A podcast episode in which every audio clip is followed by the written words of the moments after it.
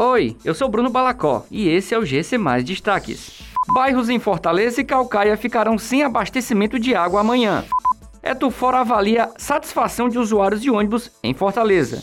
Desemprego cai, mas ainda atinge 13 milhões e 700 mil pessoas no Brasil. As residências de diversos bairros de Fortaleza e Calcaia ficarão sem o abastecimento de água nesta quinta-feira. De acordo com a CAGES, isso acontecerá por conta de uma manutenção na estação de tratamento oeste, que abastece estes dois municípios.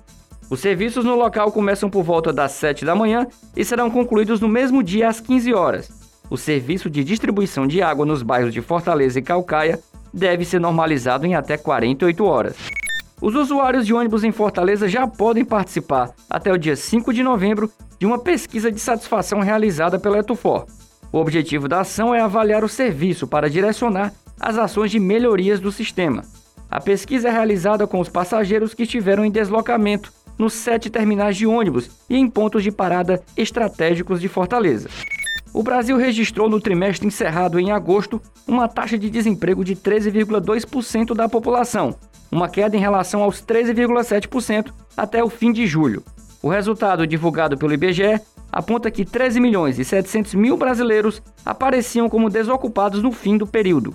Esse é o índice de desemprego mais baixo do trimestre encerrado em maio de 2020. Essas e outras notícias você encontra em gcmais.com.br. Até mais!